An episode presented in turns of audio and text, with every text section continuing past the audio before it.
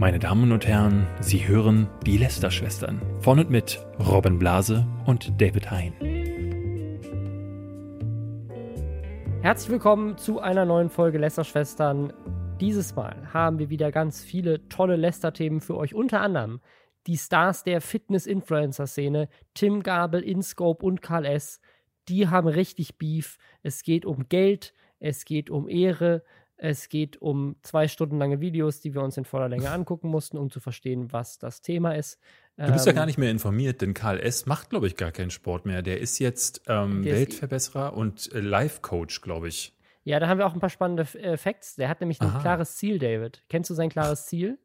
Nee, äh, die sein, Weltschippen und 5G-Tauben. Nee, nee, nee, das, das war das andere. Der Ach will so. äh, große Goldstatuen von sich in der Welt sehen. Ah okay. und äh, God Emperor werden, so ein bisschen. Ja, also äh, wenn die nicht mehr als 109.000 äh, D-Mark kosten, dann ist es ja durchaus möglich, weil die hat er ja Tim Gabel abgezogen. Aber dazu kommen wir gleich. Dazu kommen wir gleich. Wir haben außerdem eine digitale Influencerin. Das ist ja nicht neu, dass irgendwie Influencer mit CGI äh, erstellt werden. Aber die ist hm. jetzt so bekannt, also eine Person, die es gar nicht gibt, dass diese Person, die es nicht gibt, jetzt schon Angebote hat, in, im Fernsehen und im Film mitzuspielen. Das ist auf jeden Fall ein, eine richtig krasse Beleidigung an alle Schauspieler, die versuchen, ja. ihren Durchbruch zu haben. Egal. Dafür haben wir neue Verschwörungsfilme, die wir euch vorstellen wollen. Mhm. Äh, da ist ein Twitter, ist ein Twitter-Hashtag, der letzte Woche durch die Decke gegangen ist und nachdem wir gesehen haben, das mit den Kerzen, das kam bei euch gut an, haben wir uns jetzt auch neue Verschwörungsfilme ausgedacht. Außerdem, auch Sido ist jetzt dabei bei den Verschwörungstheoretikern. Äh, der, einer der weltbesten Tennisspieler ist mit dabei. Und Attila Hildmann ist nicht mehr dabei. Der ist aus Versehen wieder ausgetreten aus der Verschwörungstheorie-Clique, als ihm aufgefallen ist, dass er doch keine Ahnung hat. So ja. kam es zumindest rüber in einem neuen Interview. Äh, außerdem haben wir noch ganz viele Berichte bei uns im Subreddit bekommen von Porno-Werbung auf YouTube. Da wollen wir heute drüber sprechen. Da ja. war ich ganz überrascht, weil da habe ich nämlich noch nichts von gehört. Ähm, die eine Sache, die ist mir nur nicht aufgefallen, weil du dachtest, ja. du bist auf Pornhub. Wir, wir, ja, äh, wir sollten vielleicht noch eine Sache äh, äh, äh, kurz anmerken. Das ist die letzte Folge Lester-Schwestern, bevor die Welt am 15.05., wir nehmen heute am 14.05. auf, in die NWO wechselt, also von der neuen Weltordnung übernommen wird. Also ja. jetzt nochmal freie Lester-Schwestern hören, bevor wir morgen entweder alle tot oder unterdrückt worden oder geschippt sind oder 5G im Kopf haben. Ja, das ist nämlich morgen. Attila Hildmann ist sich sicher, 15.05. Da kommt das neue Gesetz, was die neue Weltordnung äh, einleitet. Also, ja, war schön, euch kennengelernt zu haben. äh, wenn ihr, ihr könnt, ihr, könnt, euren letzten Tag noch sehr produktiv nutzen mit Hashtag-Werbung, den Reklam-Hörbüchern. Äh, wir hatten es hier jetzt schon ein paar Mal. Die kleinen gelben Heftchen, die man in der Schule noch lästig fand, die kann man inzwischen on the go auch einfach als Hörbuch hören um ja, sich ein bisschen Wissen anzusammeln, äh, die Wissenslücken zu schließen, sich weiterzubilden. Ähm, ne, das ist äh, gerade jetzt äh, vielleicht eine gute Möglichkeit. Es gibt viele so Challenges aktuell, ne? so in der Quarantäne zu einem besseren Menschen werden, wo Leute mhm. sich so ne, jeden Tag Sport machen, jeden Tag früh aufstehen ne? oder vielleicht auch jeden Tag was Neues lesen äh, oder halt eben jetzt hören. Man muss nicht mal lesen mit den Hörbüchern. Die gibt es bei Spotify, die gibt es bei YouTube. Ähm, es gibt äh, über 120 bisher veröffentlichte Hörbücher. Jeden Freitag kommt Neues dazu. Die haben tolle Sprecher, die ganzen Literaturklassiker, die man vielleicht früher in der Schule noch nicht so wertschätzen konnte. Und ja, da ärgert mich, ja. ärgere ich mich richtig, dass es das früher für uns nicht gab. Weil da hätte ich auf dem Weg zur Schule nochmal noch mal schnell reinhören können und hätte dann äh, mit Ernest Hemingway und Co. hätte ich dann geglänzt. Herr Hein, Sie sind aber gut vorbereitet. Woher wissen Sie das denn? Und dann hätte ich gesagt, ja, habe ich wieder ordentlich gelesen zu Hause. Dabei habe ich eigentlich mit den Reklambüchern, Reklamhörbüchern gearbeitet. Ja. Genau. Wobei ist die Techniker, die Jugend von heute weiß gar nicht, wie gut sie es hat. Muss, ich glaube auch. Muss ich immer wieder, ich klinge mittlerweile wie mein Opa. hätte, wer hätte das gedacht? Ja, ihr könnt ihr ja. einfach auf Reklam-Hörbücher mit oe und ue.de ähm, das direkt besuchen oder ihr gebt einfach bei YouTube oder Spotify äh, Reklam-Hörbücher ein oder ja, da wo es solche Sachen gibt, findet ihr das und könnt einfach reinhören. Und jetzt haben wir auch reingehört. Nämlich bei Karl S., versus InScope. Also wer diese Geschichte nicht kennt, also mir ist tatsächlich, mir sind KLS und äh, Tim Gabel zum ersten Mal begegnet bei The Mansion. Und da Was, können wir KLS jetzt auch, ja? Der war der nicht auch dabei? Ich glaube ja. Oder? Nee, nee, nee, nee. Äh, du verwechselst das. Da waren äh, Mischa Janiek, ähm, Aber Tim Gabel war dabei, ne? Genau, Patrick Reiser und äh, Tim Gabel. Und dann, also, ihr müsst euch das so vorstellen, wir saßen in der Mansion und dann plötzlich sprang die Tür auf. Denn äh, Studio 71 hatte damals gesagt, sie wollen diese Mansion so gestalten, dass im, im ersten Run kommen so die Nerds da rein, also wir, ähm, zusammen mit Gronk, Sarazar, ne, du warst dabei, äh, Kelly und Fabian Siegesmund. Und dann haben sie gesagt, so, und im zweiten Gang äh, tauschen wir dann aus gegen Fitness-YouTuber. Ich glaube, das ist auch eine Story, die wir noch nie erzählt haben, oder? Ich glaube dass, nicht. Dass jemand weiß, öffentlich. Ich also, glaube, ich, äh, also zumindest, also dass, dass die ja dann, ähm, die waren dann ja in LA und ich glaube, sind dann kurzzeitig auch in der in den Menschen-Livestreams bei euch mal vor der Kamera rumgesprungen, oder? Also ich glaube glaub einmal. Also die, also die Idee von, von The Menschen war, glaube ich, bei, bei Studio 71 ein bisschen anders als bei uns, also Fabian Siegesmund und, ähm, und ich, aber auch eigentlich alle anderen, die daran beteiligt waren, haben so ein bisschen ja auch inhaltlich äh, an dem Kanal mit dran rumgedacht. Und äh, die Idee war ja damals, das irgendwie so als YouTube Original Channel einfach so einen Kanal zu machen. Und es gab auch mal den Plan, den später weiterzuführen und vielleicht amerikanische YouTuber nach Deutschland eine Villa zu holen. Oder es gab mal den Plan, dass dann alle irgendwann nach Tokio mal fliegen. Das ist alles nie passiert. Aber stattdessen gab es den Plan, dass, äh, und das war so eine Sache, die wir, glaube ich, auch erst relativ spät, als wir schon da waren, erfahren haben, nämlich, mhm. dass äh, es war immer klar, das sind zwei Monate. Und ich glaube, Fabian Siegesmund war auch für zwei Monate eingeplant. Ähm, ich äh, eigentlich erstmal nur für einen Monat und du ja auch. Du bist ja auch dann wieder zurückgeflogen. Und dann irgendwann kam diese Info, ja, wir wollen einfach noch mehr Studio 71 Leute in diese Menschen bringen, um denen irgendwie den geilen Lifestyle zu ermöglichen, damit die halt auch als Partner irgendwie glücklicher werden. Also es war dann tatsächlich mehr wie so ein Netzwerkservice. Mhm. Und dann haben die diese ganzen Fitnessleute reingeholt. Und ich glaube, das wurde dann gestoppt in Teilen, weil wir gesagt haben, Leute, ihr könnt doch nicht so einen Kanal aufbauen mit über 100.000 Abonnenten aus Gronk-Abonnenten und David Hyde-Abonnenten. Und dann wird dieser Kanal von heute auf morgen von irgendwie so, wir machen irgendwelche lustigen Gags ähm, mit, mit Kelly und Sarazar und machen so ein bisschen ne, nerdigen Content hier, wie wir in LA lustige Sachen machen. Und dann wird es plötzlich ein Fitnesskanal von heute auf ja. morgen. Wie stellt ihr euch das vor? Vor allen Dingen muss man das ja so, äh, ne, also wir, wir hatten uns schon das Schlimmste ausgemalt, aber das war dann wirklich genau auch so, wie wir dachten. Ne? Die Tür sprang auf und herein kam äh, so eine Horde äh, so halbnackter, brünftiger Affen. Also es war wirklich, ich, ich will die Jungs äh, ungern be beleidigen, aber ich denke, sie werden, äh, wenn sie damals sich die Videos von sich angucken, die sie gemacht haben, auch verstehen, was man meint. Also die Tür sprang auf und dann kam so, so die, wirklich so und dann haben sich gegenseitig so, äh, Bro, Digga, äh, die ganze Zeit ging das so. Und Tim Gabel äh, ist mir insbesondere aufgefallen, weil er reinkam er hatte zwei Subway-Sandwiches in der Hand, äh, weil wenn du so Muskelpakete aufgebaut hast, musst du ja die ganze Zeit fressen. Und das hat er auch gemacht. Also der kam rein und hatte schon den, das eine Subway-Sandwich halb im Mund, das andere noch in der Hand. Und ähm, während man so mit ihm redete, ähm, hat er das dann da äh, gegessen. Und meine Lieblingsszene war, während er mit uns redete, also er war in einem Gespräch, ich glaube, mit Brammen oder mit, äh, weil die, die, die Pete Meets hatten uns ja auch besucht. Und dann fing er an zu flexen. Also er hat seine, äh, er war ja sowieso, hatte nur so Nicky an und hat dann seine freien Oberarme, hatte so hochgenommen und hatte so, mm, mm, hat so geflext und zwar in der Spiegelung vom Toaster. Also er hat, äh, diese Jungs haben jede glatte oder spiegelnde Oberfläche genutzt, die nicht bei drei auf den Bäumen war, ja. um sich darin selbst zu betrachten und zu flexen. Und das war so ein absurdes Bild, wie dieser äh, kleine Mann mit viel zu vielen Muskeln da stand, zwei Sandwiches in der Hand hatte und dann anfing so, mm, mm, während des Gesprächs mit einem anderen Mann, der vor ihm stand und völlig ratlos war.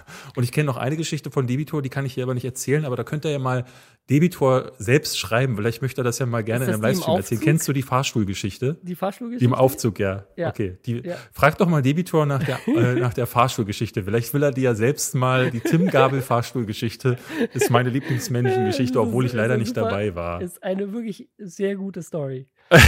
ähm, ja, eine schöne Geschichte. Ja. ja nicht, nicht ganz jugendfrei. Gut, ähm, jetzt also haben wir erstmal erklärt, wie wir Tim Gabel kennengelernt genau, haben. Genau, also das, und letztendlich waren die, waren die sehr klischeehaft. Und ich muss auch sagen, ähm, InScope, den man ja äh, auch ähm, heute, finde ich, ganz anders wahrnimmt als damals, der ist äh, auch da richtig groß mit geworden. War ja eigentlich gar nicht so in diesem Fitness-Ding drin, sondern eigentlich vielmehr so Comedy. Ähm, aber hat damals halt auch schon so, so Produkte dann auch angefangen zu promoten. Ähm, ich glaube, ich habe das auch mal in irgendeinem Video damals kritisiert, so die so ein bisschen fragwürdiger eher waren. Hat halt so mhm. diesen Fitness-Kosmos drin gemacht. Und KLS ist halt jemand, der so ein bisschen wie Flying Uwe, würde ich sagen, ähm, quasi einfach dieses, diesen krassen Business-Teil von YouTube und so Entrepreneur-Teil mhm. ähm, super früh, super krass aufgebaut hat. Ja, und ich glaube, er ist für mich auch derjenige, der mir als erstes im Gedächtnis war, oder wenn ich zurückblicke und ähm, schaue, was war der erste Fitness-YouTuber, der richtig durch die Decke ging und äh, den ich auch als den ersten wahrgenommen habe, das war, glaube ich, Karl S. Der hatte, ja. glaube ich, war der erste, der eine gewisse Abonnentenmarke über, übertroffen hatte vor allen anderen, glaube ich. Ich glaube, der hatte noch vor Flying Uwe 100.000 oder irgendwie sowas weil er eben relativ clever das auch als Businessrecht äh, verstanden hatte. Ja, und der, der, scheint auch immer richtig gut Geld verdient zu haben. Äh, mir ist er auch zuletzt nochmal aufgefallen bei der Artikel 13-Sache, wo er irgendwie richtig skurrile Verschwörungstheorien auch verbreitet hat über Amerika, die Deutschland kontrollieren wollen oder sowas. Also das macht er jetzt übrigens auch. Also jetzt fängt er auch an, ähm, hast du, wenn du mal auf seinen Kanal guckst, da redet er zum Beispiel auch über das äh, Ken Jebsen ähm, Video, dieses lange.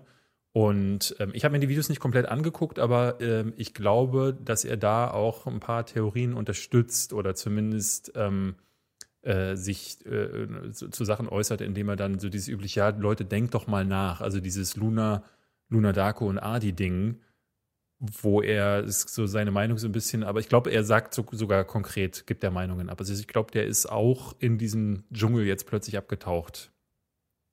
Hm. Ich weiß nicht, ob er da konkret Verschwörungstheorien verbreitet, aber ähm, ich glaube, wie, wie, ist denn der Titel des Videos? Du hast es, glaube ich, gerade offen. Sie ist das Frage. Einer, äh, Ausnahmezustand in Deutschland. Coronavirus sorgt für Geschäftsschließungen. Ausrufezeichen.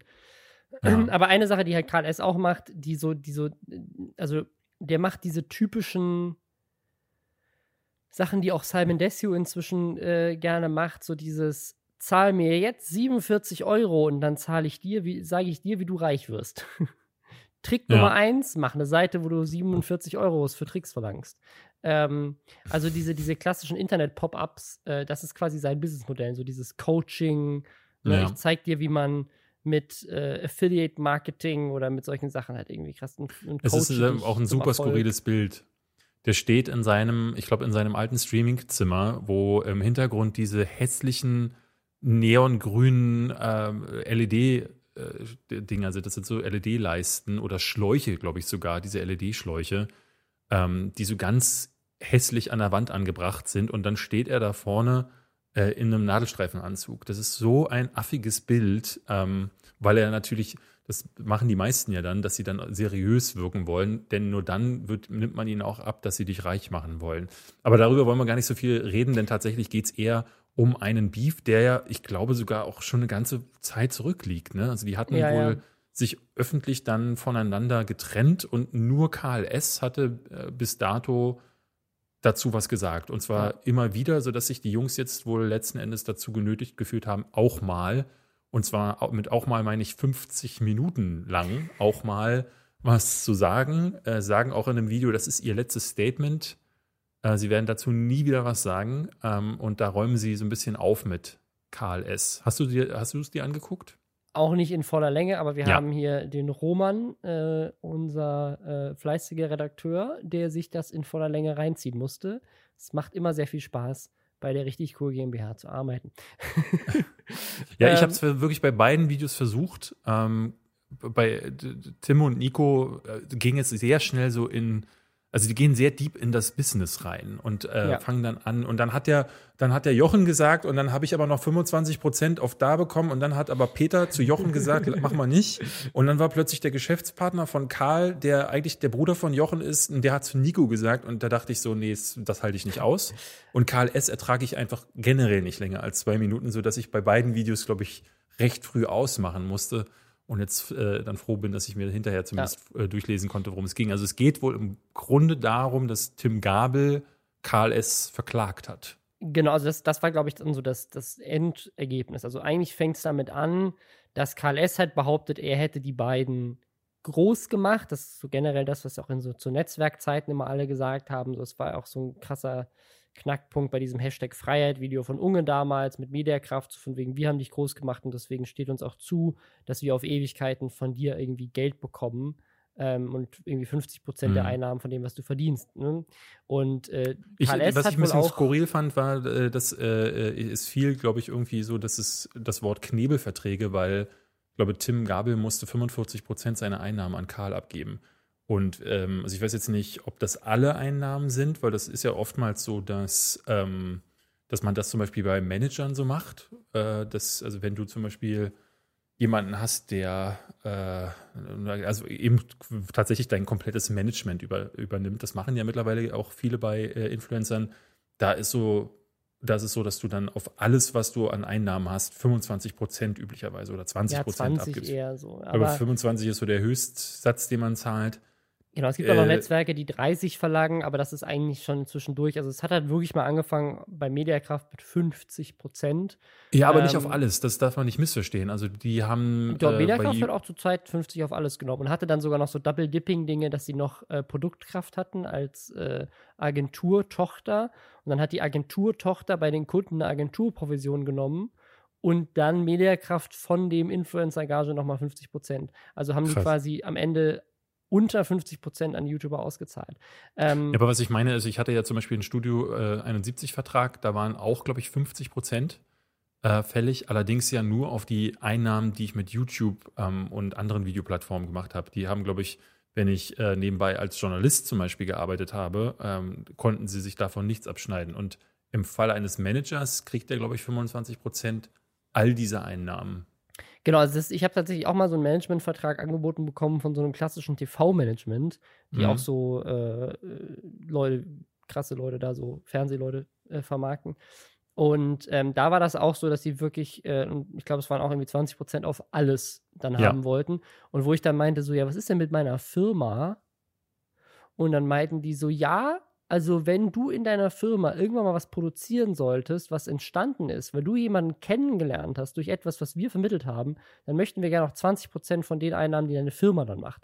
Und dann meine ich so, also willst du mir sagen, wenn wir als Produktionsfirma, keine Ahnung, für Pro7 eines Tages für eine Million eine Fernsehserie produzieren, die überhaupt nichts mit euch, mit mir als Person mhm. zu tun hat, sondern nur mit mir als Produzent, weil ich, äh, keine Ahnung, den Geschäftsführer von Pro7 kennengelernt habe bei irgendeinem Event, wo ihr mich eingeladen habt dann wollt ihr von da, da an 200.000 Euro haben. Und dann meinen die so, ja. Und dann das war ja irgendwann der Grund. Unterschrieben. Das war ja irgendwann der Grund, warum ich gesagt habe, so, ne, wenn Robert Hofmann gesagt hat, willst du bei der Social Movie Night mitmachen, hier ist äh, X äh, Betrag X, dann kam halt mein Netzwerk an und meinte, ja, 50 Prozent bitte. Und ich so, Moment, also Robert Hofmann nichts kam dafür zu, gemacht. nee, die haben gar nichts gemacht. Robert Hofmann kam auf mich zu, hat mich gefragt, jetzt stehe ich dann am Ende da und moderiere, da, da seid ihr nicht involviert. So und ähm, das ließ sich dann auch in keinster Form so richtig lockern. Das muss man auch sagen. Ne? Den Vertrag hatte ich ursprünglich mal so unterschrieben und habe mich da nie hingestellt und äh, einen gemacht auf äh, Freiheit oder so, sondern dann habe ich schon versucht, einfach äh, nach Ablauf der Zeit den Vertrag neu, äh, neu auszuhandeln. Ähm, und auf mich kam auch mal jemand zu, äh, der, äh, ich glaube, der Manager von ich glaube sogar Olli Pocher oder irgendwie sowas war das, der auch äh, Joyce Ilk zum, zum Beispiel äh, äh, hatte, der unter Vertrag. Und da ging es dann auch darum, dass er, der meinte so, ja, 20 Prozent. Und dann meinte ich so, äh, ja, aber Moment, also ab Tag 1, ja. Und dann sagte ich, ja, aber ich bin ja schon jemand. Also jetzt zwar nicht äh, ne, die Größe Olli Pocher, aber ich habe ja schon re regelmäßige Einnahmen. Das ist ja nicht so, dass ich jetzt zu dir komme und sage, hey, mach mich mal zum Star und äh, dann verdienen wir beide dann regelmäßig daran mit, sondern du setzt ja. dich in ein gemachtes Nest, willst von allem bereits 20 Prozent haben und am Ende können wir doch gar nicht mehr sagen, wie viel ist tatsächlich geleistet worden. Also wenn man in einem ja. Jahr zurückblickt, kann man ja, glaube ich, schwer dann sagen, so, ähm, ne, weil die, die argumentieren ja dann oft, dass äh, mit der wachsenden Größe, äh, äh, daran sind sie ja dann irgendwie auch beteiligt, durch die, durch die ganzen Maßnahmen, die sie unternehmen. Aber ich finde, Maßnahmen kann man nicht so richtig bewerten. So, deswegen, das war mir alles viel zu shady, deswegen habe ich das nie gemacht. Aber offenbar hatte Tim Gabel eben so einen Vertrag mit KLS und hat sich da festnageln lassen. Und Wobei man sagen muss, also es, wir beide sind da ja auch nochmal speziell. Also ich kenne auch eine Menge YouTuber, die sehr glücklich sind, sich um nichts kümmern zu müssen. Und mhm. die einfach sagen so, ne, ich, also ich verdiene sowieso meine 100.000 plus Euro. Ähm, ob ich da jetzt davon 20.000 abgebe oder nicht, macht jetzt für meinen Lifestyle relativ wenig aus. Aber ich muss dafür keine einzige E-Mail beantworten, mich nicht um Steuern kümmern, ich muss mir keinen Anwalt organisieren, ich muss keine Verträge lesen. Ich vertraue einfach irgendjemanden, dass der alles für mich macht. Und am Ende des Tages bringt mir das viel mehr als das Geld, was ich dadurch verliere irgendwie. Ähm, ja, aber die Steuerabwicklung musst du machen. Ja, also das, klar, aber äh, sagen, also es, es, gibt schon, gibt schon Management, die äh, Managements, die Leuten, die halt überhaupt keinen Bock und auch es gibt auch ganz viele, die gar keine Ahnung haben, ne? also die überhaupt nicht ja, ja. wissen, was sie wert sind und äh, die dann dadurch, dass jemand, also ne, Influencer, die seit Jahren das machen und auch Geld damit verdienen, aber die halt, keine Ahnung, 5000 Euro für ein Video nehmen und dann kommt der Manager und sagt so, ups, übrigens am Markt bist du eigentlich 20.000 wert und davon nehme ich jetzt 20 Prozent, dann hast du am Ende, verdienst du trotzdem viel mehr als vorher. Also ich es glaube, ist jetzt nicht so, als wären Managements sinnlos. Ich glaube, dass bei uns beiden bisher noch keiner kam, der irgendwie da ein faires Angebot gemacht hat, aber ähm, 45 Prozent finde ich auf jeden Fall, egal was das Szenario ist, viel zu krass. Denke ich auch so. Aber also, äh, äh, wie gesagt, die haben sich dann irgendwie, sind sie darüber ins Streiten gekommen, auch weil, ähm, so wie ich es dann irgendwie mitbekommen habe, hat Tim Gabel hat dann das Gefühl gehabt, dass ähm, KLS ihn äh, hinterrücks betrügen würde, beziehungsweise da unlautere Geschäfte machen würde. Er ist wohl zum Anwalt gegangen und hat von einem Scam-Geschäft gesprochen. Also die, also genau, also die, die, der Anwalt hat wohl sogar gesagt, dass das ein Betrug ist, nachdem sie den Vertrag gelesen haben. Und er hat wohl, also wie ich das verstanden habe, haben sie Tim irgendwie kein Geld ausgezahlt und auch mit dem, mit seinem Anteil, also mit dem Teil, der eigentlich Tim zustand, äh, irgendwie Geschäfte gemacht und mit diesem Geld gewirtschaftet. Ja. Ähm, und dann hat tatsächlich Tim vor Gericht wohl Recht bekommen und er zeigt in diesem Video auch das Gerichtsurteil, dass KLS ihm 109.000 Euro zahlen muss ähm, ist zumindest die Aussage in dem Video. Mhm. Und daraufhin, und das äh, ist so ein Trick, also da muss man auch, das muss man auch KLS lassen. Der ist guter Geschäftsmann. Ähm, der, das hätte ich nie gedacht, dass das irgendwie möglich ist, aber die haben es irgendwie geschafft, das existierende Unternehmen mit einem britischen Unternehmen fusionieren zu lassen und durch diese Fusion das dann zu einem britischen Unternehmen werden zu lassen, das dann geschäftsführerlos insolvent gegangen ist. Und da, weil er dann quasi als Geschäftsführer raus war durch die Fusion oder keine Ahnung was. Und ja. dann, deswegen ist dieses Geld nie ausgezahlt worden, weil quasi die GmbH eigentlich dafür hätte haften sollen. Und dadurch, dass kein, die GmbH keinen Geschäftsführer mehr hatte, hat am Ende keiner mehr dafür gehaftet. Also mhm. keine Ahnung, wie legal das ist und was davon so stimmt, aber so ist es angeblich passiert. Okay. Ähm, und äh, deswegen hat Tim Gabel wohl bis heute diese über 100.000 Euro nie gesehen, was, wenn ich das Video richtig verstanden habe, bedeutet, dass Karl S äh, sozusagen ihn äh, wirklich komplett um dieses Geld irgendwie betrogen hat. Und es hieß wohl, dass KLS, beziehungsweise diese Firma, wohl auch noch mehr Leuten Geld geschuddelt hat, nicht nur Tim Gabel. Also diese Insolvenz hat wohl mehrere Leute ähm, irgendwie verarscht. Und eine Sache, die ich auch ganz spannend finde, die jetzt aber nicht unbedingt was mit KLS zu tun haben muss, weil das einfach nicht klar ist. Ich möchte da jetzt keine Gerüchte in die Welt setzen. Äh, aber InScope hat ja vor kurzem gesagt, dass er pleite ist und ist zurück nach Hause gezogen. Das war ja hier auch schon Pod, äh, Podcast-Thema. Ähm, weil er meinte, dass er von jemandem, dem er stark vertraut hat, richtig über den Tisch gezogen wurde. Ach, war ähm, das echt? Ich dachte, das wäre ein, ein, ein Prank wieder gewesen oder irgendwie so eine. Ich weiß es nicht. Also, es war, hat er auf jeden Fall ein bisschen länger durchgezogen. Keine Ahnung. Ich weiß nicht, ob es inzwischen aufgelöst hat und ich habe es noch nicht mitbekommen, aber ja. ähm, für, mich, für mich hörte sich das schon zu dem Zeitpunkt sehr echt an. Also ich weiß jetzt nicht, ob das, weil eigentlich liegt dieses KLS-Thema schon viel länger zurück, ob ihm das jetzt nochmal passiert ist. Also ob er quasi nochmal verarscht wurde von jemandem. Ich Und das ist ja auch nicht das erste Mal. Also auch, nee. auch bei ähm, Krabbi, bei Krabbi, Krabbi What Else, ja? genau. Krabbi ich und weiß nicht, KS war Freak. Case Freak auch mit drin? Ich glaube ja. Die haben ja auch erzählt, dass sie über den Tisch gehauen wurden. Ja. Ähm, und äh, ich muss sagen, ich habe das auch schon bei anderen YouTubern mitbekommen, dass sie irgendwie äh, ne, also jetzt klar dieses typische Netzwerk-Ding, ich habe irgendeinen Knebelvertrag unterschrieben und muss jetzt äh, für drei Jahre irgendwie 50 Prozent abgeben. Das war ja schon ganz am Anfang Thema. Mhm. Aber dass, ähm, äh, dass auch so Geschäftspartner in diesem, in diesem YouTube-Business immer wieder quasi äh, sich gegenseitig über den Tisch ziehen, ähm, das ist inzwischen quasi schon Standard, so ein bisschen. Also Ja. gerade gerade in diesem Bereich, also gerade in diesem äh, Dieser unlautere Businessbereich. so, ich, ich Er- das ja Erfolg, genau, so diese Erfolgstrainingsdinger, so äh, wir machen dich Ding. Also ich ein bisschen ist Kollege war ja ähm, letztes Jahr auch so dieses Ding, ne, mit diesem, wo er Stimmt. diesen diesem Coaching-Ding, ja. In der Lanxess Arena diesen riesen Event machen wollte und sich dann mit seinem Partner übel verstritten hat. Das hatte natürlich auch andere Hintergründe, weil Kollege damals äh, schön davon ablenken wollte, dass er da auch irgendwie groß, größenwahnsinnig geworden ist. Ja. Dabei hat man ihm ja vorm schön zugucken können auf Felix Blume. Ich weiß nicht, den Kanal gibt es, glaube ich, schon auch gar nicht mehr. Ja, ja, Nachdem also er damals noch diesen Sandsack geboxt hat und sagte, alles wird anders, ist, glaube ich, gar nicht so viel anders geworden. Aber ähm, ist, also sogar denen kann das irgendwie immer wieder passieren, dass sie an Leute geraten. Weil wenn du in so einem Segment bist, wo es nur um Gier geht, Ja. dann kann man irgendwie auch nicht erwarten oder sollte man nicht großartig überrascht sein hinterher, dass da jemand so gierig auch ist, dass ihn, dass er darauf pfeift, wer du als Mensch, also wie du dann am Ende als Mensch dastehst. Ähm, aber offenbar sind dann ganz viele dann doch zu naiv und äh, begreifen das nicht ganz. Versprechungen werden dann da eben äh, viele gemacht. Ja, also Ja. ich muss sagen, also Karl S., der wirkt inzwischen für mich so ein bisschen wie Tai Lopez. Kennst du Tai Lopez? Tai Lopez ist I- dieser Typ, der immer diese, diese YouTube-Werbespots gemacht hat, die man, glaube ich, in Deutschland noch gar nicht gesehen hat, aber die waren, sind so ein internationales Meme geworden. So ein Typ, der immer in seiner Garage saß, in so einem Pre-Roll-Spot, in so, hey, it's me in my garage and uh, I have this Lamborghini here, but the Mhm. most important possession are these thousands of books that I read every day. Und dann erzählt er dir, wie, wie du auch ein Lamborghini hast, in dem du seine Bücher liest und so.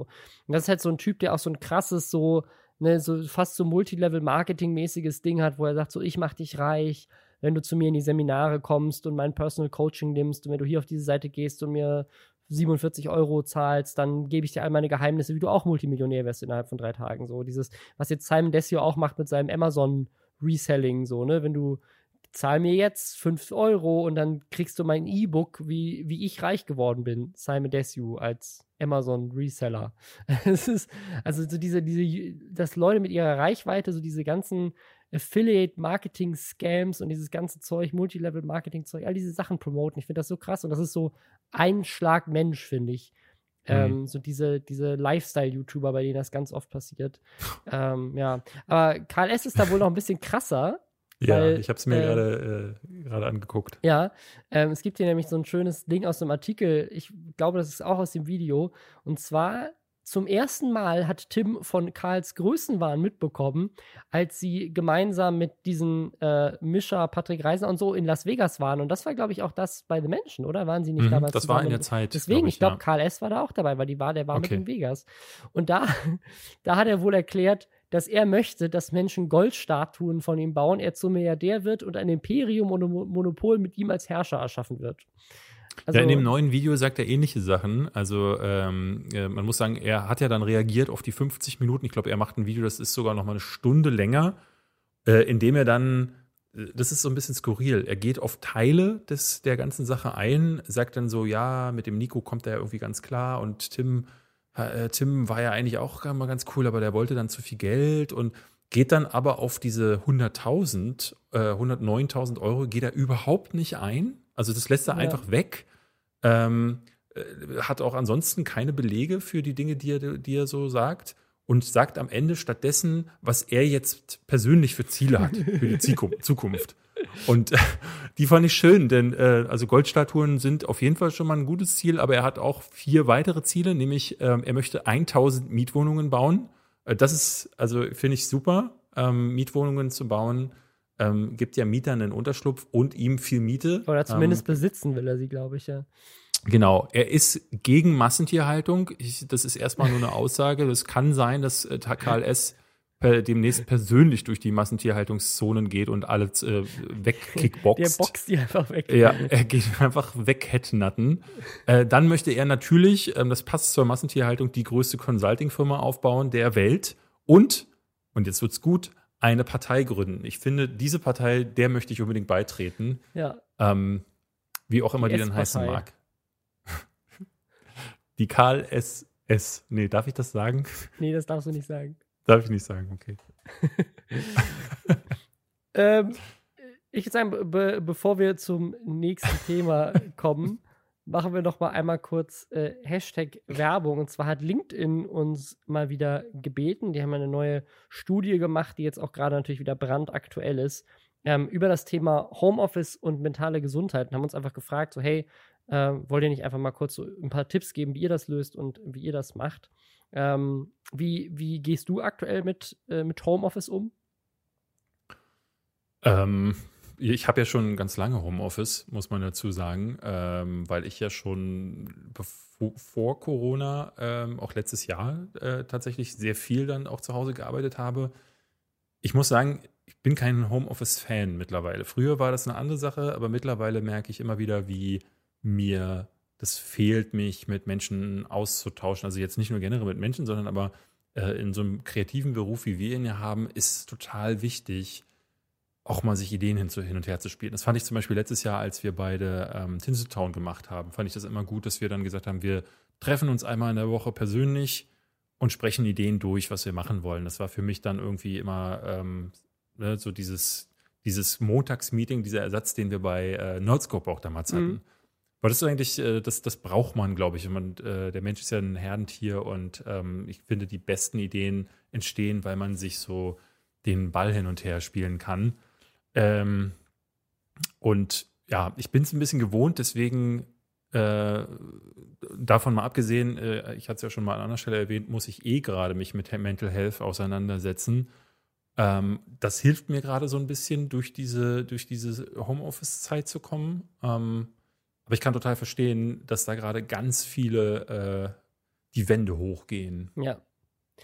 Äh, eine, eine super spannende Sache aus der, aus der Studie von LinkedIn fand ich, dass 80 Prozent der Deutschen mehr Arbeit leisten, also früher anfangen zu arbeiten, später aufhören. Und äh, das ist tatsächlich so eine Sache, die ich jetzt nicht unbedingt am Homeoffice festmache, weil ich das als äh, Geschäftsführer einer eigenen Firma quasi sowieso, also bei mir hört so Privatleben und, und Firma, äh, das verschmilzt dadurch sehr stark, ähm, einfach weil ich halt für viele Dinge irgendwie verantwortlich bin ähm, und jetzt nicht einfach irgendwie nur ein Arbeitnehmer bin, der irgendwie halt der Firma gegenüber Rechenschaft ablegen muss, sondern ich bin halt auch für die Leute irgendwie verantwortlich. Ähm, aber ich finde das super faszinierend. Ich glaube, dadurch, dass im Homeoffice halt die Grenze verschmilzt zwischen Arbeit und zu Hause, weil du ja sowieso dann da bist, ne? du, der Arbeitsweg fällt weg, deswegen setzt, sitzt du vielleicht auch einfach früher schon da ähm, oder hörst erst später wieder auf.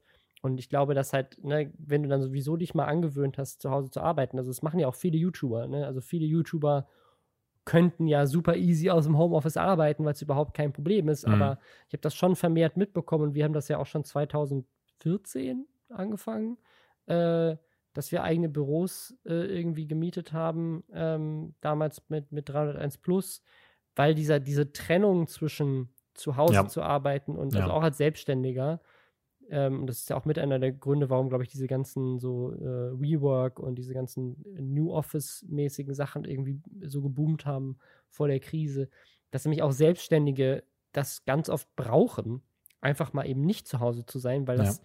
diesen, das Denken an Arbeit und das Denken an Privates viel klarer trennt. Ähm, und das mir, ist, ist, wichtig, glaube ich, ja. Mir wurde relativ früh auch ein Tipp gegeben, ähm, wie man sich auch helfen kann, gerade wenn man so, ich habe ja am Anfang noch viel mit Videospielen zu tun gehabt und ähm, mein Problem war, dass ich immer auf einem Rechner alles gemacht habe. Also ich habe geschrieben, ich habe die Videos geschnitten auf einem Rechner, auf demselben, auf dem ich auch ge gespielt habe, diese Spiele dann oft. Und ich habe gemerkt, dass schon allein dadurch äh, Hobby und Arbeit in einer Form verschmelzen, wo dann eben nicht mehr klar ist, was mache ich jetzt eigentlich gerade? Ist es jetzt Freizeit oder ist das auch irgendwie Arbeit? Ähm, was schon allein irgendwie durch diesen, ähm, diesen Arbeitsraum dann nicht klar wird. Also ja. äh, deswegen wurde mir damals gesagt, im Optimalfall, ne, nicht alle werden die Möglichkeit haben, ein zusätzliches Zimmer sich einzurichten, wo sie dann reingehen. Aber im Optimalfall hast du irgendwo einen Laptop, mit dem du dann Dinge tippst oder äh, dein, dein Arbeitslaptop und trennst den davon mit dem Arbeitsgerät äh, oder mit dem privaten ähm, äh, Rechner oder so. Das ist äh, zumindest für mich im, sehr, im Speziellen war das ein sehr wichtiger Tipp, ähm, den ich nie berücksichtigt habe. Ja, also eine Sache, die, ähm, die bei uns halt gerade jetzt noch dazu kommt, die sonst nicht Thema ist, ist halt das Thema Kinder. Ne? Also, dass, dass wir halt ein Kind zu Hause haben, das nicht in die Kita kann. Und das finde ich tatsächlich auch sehr schwierig ähm, für, für viele Menschen aktuell. Die, also ne, bei uns sieht man das krass mit Kleinkindern, also bei, solange du nicht in einem systemrelevanten Job bist. Ne, bei manchen haben jetzt, hat jetzt die Schule schon wieder angefangen. Ähm, mhm. Und äh, Kinder in von Eltern in systemrelevanten Berufen, die sind ja schon länger in der Kita oder auch alleinerziehende Eltern, glaube ich, jetzt in Berlin zumindest ist das so. Aber bei uns halt nicht, ne? Also unsere Tochter ist halt die ganze Zeit zu Hause. Ähm, was jetzt wohl äh, erlaubt wurde, ist, dass man sich so ein bisschen selber organisieren kann. Ähm, die Kinder so ne, mit einer anderen Familie irgendwie halt sich abwechselt, weil man darf ja diesen Kontakt wieder haben. Und das haben wir hier im Haus auch gemacht. Wir haben hier das Glück, dass hier zwei gleichaltrige Familien im Haus leben und wir so ein bisschen die Kinder so durchrotieren können. Ähm, äh, aber eine Sache, die, die mir und meiner Freundin sehr geholfen hat, und das kann ich echt allen Eltern empfehlen, ähm, ist, wir haben, einen, wir haben einen Plan gemacht. Das haben wir jetzt vor ein paar Wochen eingeführt und äh, das hat also mein Quarantäneleben tausendmal besser gemacht und ich glaube auch, dass das von meiner Freundin. Ähm, und zwar haben wir wirklich wie so eine Art Stundenplan gemacht für den Tag, wo wir eingeteilt haben, so, ne, wer kocht in dieser Woche wann, wer räumt wann auf, wer kümmert sich wann um das Kind. Ne, ich glaube, das ist vor allem halt für Eltern relevant. Ähm, und ich mache jetzt halt öfters mal Sachen so, dass ich zum Beispiel mittags nach dem Mittagessen mit meiner Tochter auch mal rausgehe und dann halt erstmal nicht arbeite, ähm, aber so äh, auch irgendwie, ne, also Zeit mit meiner Tochter verbringe während der Arbeitszeit quasi. Und ähm, ne, das kann ich mir natürlich erlauben als Geschäftsführer. Das kann sich vielleicht jetzt nicht jeder erlauben, der irgendwie festangestellt ist und irgendwie arbeiten muss. Aber ähm, also gerade auch um diese, diese klassische Geschlechterrollenverteilung irgendwie zu durchbrechen und auch, damit ich auch mal, äh, auch mal rauskomme, ähm, hat sich das irgendwie sehr, ja, sehr wirksam gezeigt, dass wir halt einfach irgendwie gucken, dass das irgendwie fair auch aufgeteilt ist zwischen uns als Eltern, weil normalerweise wäre meine Tochter ja in der Kita und wir hätten beide unser Leben so und jetzt ist sie halt zu Hause. Und das heißt, ne, wir wollen natürlich nicht, dass das so ein klassisches Geschlechterding ist, so die Frau kümmert sich jetzt ums Kind mhm. und ich arbeite, ähm, aber dadurch, dass ich halt durch so ein paar Sachen tatsächlich aktuell auch mehr ans Office gebunden bin als meine Freundin, ähm, wäre das so gewesen, wenn wir nicht so einen Plan gemacht hätten, der einfach das fair irgendwie verteilt und ähm, auch ihr die Möglichkeit gibt, mal Freizeit zu haben ähm, und auch, ne, auch mal irgendwie was zu machen, was jetzt nicht unbedingt Arbeit oder Kinderbetreuung ist. Ähm, und äh, ja, das kann ich echt jedem sehr empfehlen, das irgendwie so ein bisschen aufzuteilen und zu gucken. Ich meine, es ist natürlich nicht mit jedem Beruf vereinbar, aber in unserem Fall, meine, wir sind da sehr privilegiert, aber es funktioniert irgendwie sehr gut. Äh, und eine Sache, die ich tatsächlich sehr schön finde, und das hat auch LinkedIn in der Studie gesagt, ist es, für mich hat das tatsächlich auch sehr viel Positives. Ähm, 49,9, äh, 44,9 Prozent der Befragten haben nämlich gesagt, dass äh, sie mehr Zeit mit der Familie genießen. Und das habe ich auf jeden Fall auch. Also allein dadurch, dass der Arbeitsweg wegfällt oder dass diese ganzen Drehs, diese Termine, die ich sonst habe, wegfallen, äh, verbringe ich einfach viel mehr Zeit mit meiner Tochter. Auch da, ich meine, sie ist auch einfach viel mehr hier. ist mhm. aber viel mehr hier, während ich jetzt hier bin. Und dadurch bekommt man auch einfach viel mehr mit. Also es sind ja auch nur so Kleinigkeiten, ne? dass sie mal kurz vorbeikommt, während ich arbeite. Das bringt einen vielleicht kurz raus, aber sie erzählt dann einfach kurz noch was. So, ich habe hier gerade ein Buch gelesen, das war voll lustig, Papa. Und dann geht sie weiter ihr Buch lesen. So. Und das ist aber irgendwie super süß. Also, das ist halt ja. so eine Sache, die ich sonst gar nicht habe. Ähm, auf der anderen Seite, was mir fehlt, ist natürlich der Kontakt, Kontakt mit, äh, mit Kollegen und mit anderen Mitarbeitern. Äh, 43,3 Prozent der Deutschen sagen, sie vermissen ihre Kollegen. Der Rest sagt auf Scheiß drauf. Endlich sind die weg. sind aber weg. aber äh, auch das muss ich sagen, das vermisse ich tatsächlich sehr. Wir haben das so ein bisschen gelöst, indem wir, also wir haben äh, jeden Montag ein, äh, Zoom-Call, äh, Google Hangout-Ding, wo wir uns austauschen über die Woche. Ähm, wir haben eine Zeit lang, und ich glaube, ein paar Mitarbeiter machen das auch noch. Äh, das ist bei mir irgendwie so ein bisschen untergegangen, ähm, einfach weil viel zu tun ist, aber dass wir tatsächlich gesagt haben, wir wollen uns jeden Morgen für zehn Minuten auch in einem Call treffen, einfach um so ein bisschen so zu erzählen über den Tag und einfach so diesen menschlichen, zwischenmenschlichen Kontakt zu haben, was glaube ich gerade für die Singles äh, sehr wichtig ist, weil du hast ja dann wirklich gar keine Kontakte gehabt am Anfang der Quarantäne. Mhm. Und ähm, was wir tatsächlich machen, sind virtuelle Team-Events. Ähm, ich habe mir so äh, Jackbox TV so ein paar Spiele gekauft. Das ist so ein lustiges Online-Ding, wo man mit, mit vielen Leuten auch ohne Gaming-Rechner, weil man das am, am Handy spielen kann. Ähm, neulich haben wir mit so einer App, ich glaube, die heißt Kahoot oder sowas, so ein Rätsel gemacht, wo wir irgendwie Fragen beantworten mussten über die jeweiligen Mitarbeiter.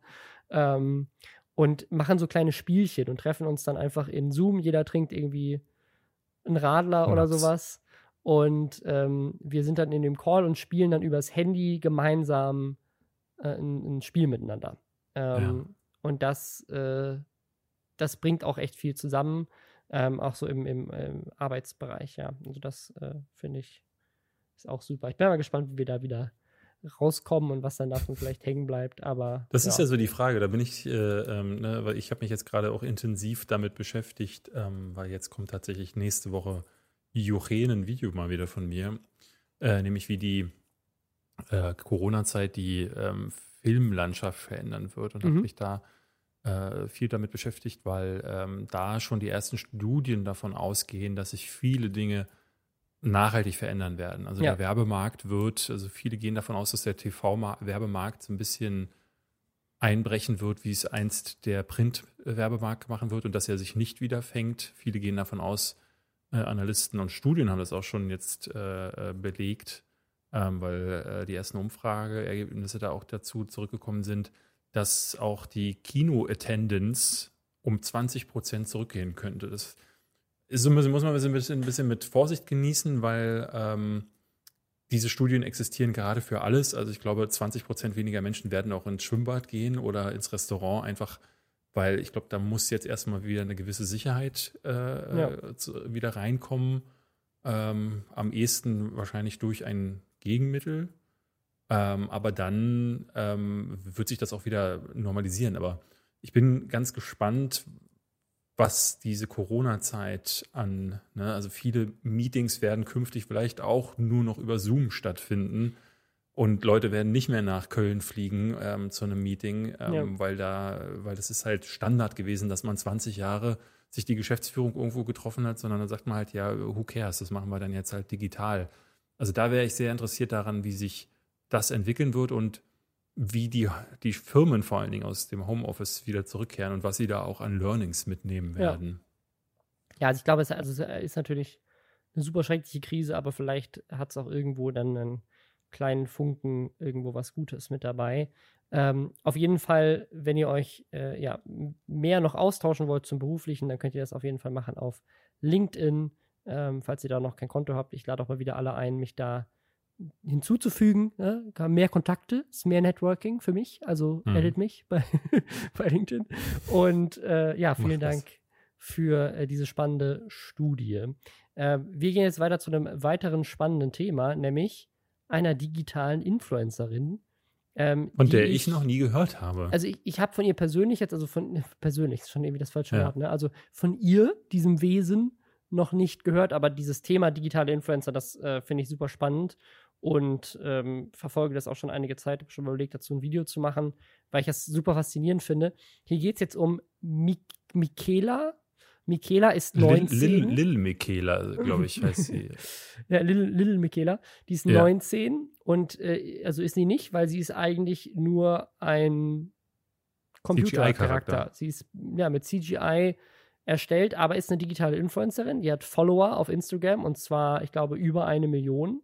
Ähm, wurde 2018 schon vom Time Magazine zu einem der fünf einflussreichsten Internetpersönlichkeiten gewählt Aha. und äh, arbeitet als Model, macht Placements, hat schon ein Musikvideo rausgebracht. Also die Menschen, die sie erstellt haben, haben ein Musikvideo rausgebracht und mit ihr als digitalem Charakter eben diesen Song singen lassen. Ja. Ähm, die hat äh, Kooperation mit Samsung, mit Prada, mit Calvin Klein und jetzt, und das. Ich sehe diese Bilder gerade bei Thema. Instagram. Also sie macht so die ganz normale, ne, jemand steht vor einem Haus und post in äh, fancy Klamotten und dieser jemand ist in dem Fall eine CGI erschaffene ja. Figur. Äh, das finde ich ja, also es ist eigentlich ein, wie die normalen Influencer, nur man sieht im Gesicht halt, dass es so an Kenny Valley mäßig, äh, ne, dieser, dieser letzte Schritt ja. fehlt, um sie als echten Menschen irgendwie zu was ich, was ich spannend finde, weil ich glaube, man könnte technisch schon mehr. Ich glaube äh, auch. Also es ist so ein bisschen, ich glaube, absichtlich fake. Ähm, also die hat so einen, ja. ja, fast schon so einen, so einen leichten Pixar- äh, Weichzeichnungslook auf dem Gesicht. Ich glaube, sie könnte tatsächlich ein bisschen kurz sein. Ich bin mir auch nicht sicher, ob das tatsächlich einfach echte Fotos sind, wo sie dieses Gesicht draufpacken. Mhm Oder weil diese Kleidung und diese Sachen, die sind ja nicht mit CGI erstellt, oder weil dafür sieht die Textur einfach zu geil aus. Also das kann ich mir nicht, weiß ich nicht, aber kann Ja, aber also das ist ja äh, vor allen Dingen möglich. Das muss man ja sagen. Ja, also ich klar, weiß nicht, ob du also gestern technisch die, möglich ist das auf jeden Hast du gestern Fall. die Vorstellung der Unreal Engine 5 gesehen, was sie damit Ja. können? Also Ja. da sind so ein paar Klamotten und Schattenwürfe jetzt das Nee, geringste also das- Problem, würde ich meinen. Kannst dir, ent- also die Frage ist halt nur, und ich glaube, das ist halt so das Ding, ist der Renderaufwand, den du dafür brauchst, proportional zu den, zu den Einnahmen, die du mit Instagram damit machen kannst? Ähm, vielleicht jetzt auch schon wieder mehr, weil, deswegen ist es bei uns jetzt Thema, die ist jetzt unter Vertrag bei CAA. Das ist eine der äh, einflussreichsten Talentagenturen der Welt. Ähm, da sind ganz viele Hollywood-Promis unter Vertrag und eben jetzt auch ein Promi, den es gar nicht gibt. Äh, und sie möchte jetzt, oder beziehungsweise Schöne neue CA, Welt. CAA möchte oder die äh, Erschaffer möchten, dass sie tatsächlich in Fernsehen, in Filmen und in Werbefilmen jetzt mitspielt und dafür wurde sie unter Vertrag genommen. Also die Talentagentur, genauso wie hier ein Karl Essen im Tim Gabel vertritt, vertritt jetzt auch eine CGI-Person und pitcht die an Steven Spielberg, wenn der den neuen Film macht, so hey, anstatt dass du eine echte Schauspielerin nimmst, nimm doch Little Michaela, die äh, bringt zwei Millionen Instagram-Follower mit und bringt dann noch mal ein bisschen extra Notoriety für den Film, weil es der erste Film mit einer CGI-Schauspielerin ist. So, das, was auch ein bisschen Quatsch ist, weil es gibt ja schon tausend CGI. Ja, ja, aber also ich, ich, diese Debatte ist ja jetzt auch nicht neu. Ne? Es gibt ja zahlreiche Schauspieler, äh, unter anderem Brad Pitt und Co., die sich dagegen ausgesprochen haben, die natürlich nicht wollen, dass sie ersetzt werden über kurz oder lang von äh, AIs oder Robotern oder von eben jetzt in dem Fall ähm, äh, CGI-Charakteren.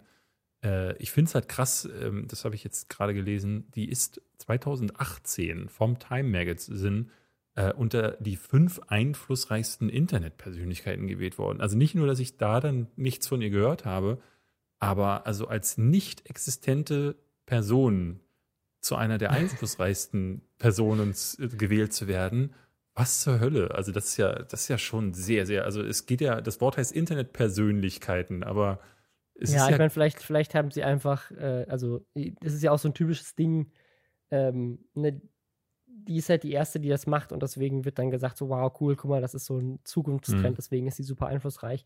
Aber also ich ich bin mal gespannt, wo das hingeht, weil aktuell lohnt sich das, glaube ich, nicht. Also aktuell, selbst wenn du ein Brad Pitt kostet halt 20 Millionen für so einen Film, aber die, die Renderzeit und den Aufwand, den es braucht, um Brad Pitt für 90 Minuten Film komplett digital zu erstellen, ist wahrscheinlich immer noch teurer als 20 Millionen. Nur das ist halt eine Sache, die so exponentiell abnimmt. Ne? Also wo du immer günstiger wirst, umso mehr die Technologie voranschreitet. Man sieht das ja auch bei Deepfakes und so weiter, wo du halt und das, ich glaube, das ist das, wo- worum es eigentlich ging bei dem Pro Protest, so dass halt die Schauspieler sagen, so wir wollen nicht einfach durch digitale Versionen von uns ersetzt werden, also wie so eine, ähm, keine Ahnung, Carrie Fisher, die in Star Wars dann äh, äh, quasi immer noch mitspielen kann, obwohl sie leider schon verstorben ist, ähm, weil man genug altes Material hat, um quasi sie als echten Menschen nochmal reinzurendern. Ähm, aber ich frage mich auch, wer macht denn die Stimme? Also ist das dann Siri oder weil irgendwie irgendein echter Mensch muss ja aktuell zumindest noch das Voice-Over machen. Also oder auch bei einem Song singen, oder? ja. Ist das alles ist das digitale Da Stimme? haben sie wahrscheinlich dann wirklich jemanden ähm, eingekauft, der so als die Stimme dann quasi arbeitet. Also da Ja, und dann braucht's frage ich mich halt, ist halt irgendwie cool, aber was ist denn jetzt der Unterschied zwischen dem und einem Pixar-Film? So, also, ja, es ist irgendwie cool, dass sie einen Instagram-Account hat, aber es ist ja ein bisschen so, als Ja, würde jetzt irgendeine Nemo- Animationsbutze halt einen, einen Instagram-Account erstellen, statt einen Film rauszubringen.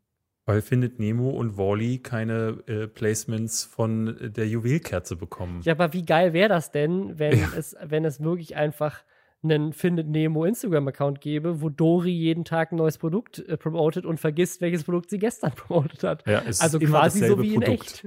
Es ist immer dasselbe Produkt. Das wäre super. Da finde ich, das, das würde ich, da wäre dem, dem Instagram-Account, wenn ich Instagram noch hätte, äh, wäre ich gefolgt. Also ich frage mich ja, was sind die Implikationen für Deutschland? Ne? Also was, wa- was passiert, wenn wir in Deutschland den ersten AI-Influencer haben? Ne? Welche Influencer-Kerze bringt der raus? Ne? Welche Fake-Pranks macht der? Welche krassen äh, Deals mit KLS geht der ein, wo Leute über, äh, hinten, hinten über den Tisch gezogen werden und so? Ich würde Das- sagen, er reactet auf jeden Fall auf andere äh, Fake-Influencer. Das wäre es auch so. ein Äh, Fake, ein Fake-Oge. Da gab es doch das nichts dem, können und nichts sein in einem. Ein Fake-Influencer, das finde ich eine richtig gute Sache. Ein Fake-Reactor, das finde ich gut. Ja. Ähm, aber er, er ich finde das immer lustig, ich weiß aber nicht, wie, wie, wie echt das ist oder wie sehr Leute das wirklich skripten, aber kennst du diese, ich habe einem Algorithmus alle, alle Bücher von Harry Potter gefüttert und dann hat er selber ein Skript geschrieben und so, da gibt es ja ganz viele so, so Memes, ne? Ich habe ich hab einem. Algorithmus alle Folgen Tiger, ja, King, ja. Tiger King gezeigt und dann musste er ein Skript schreiben.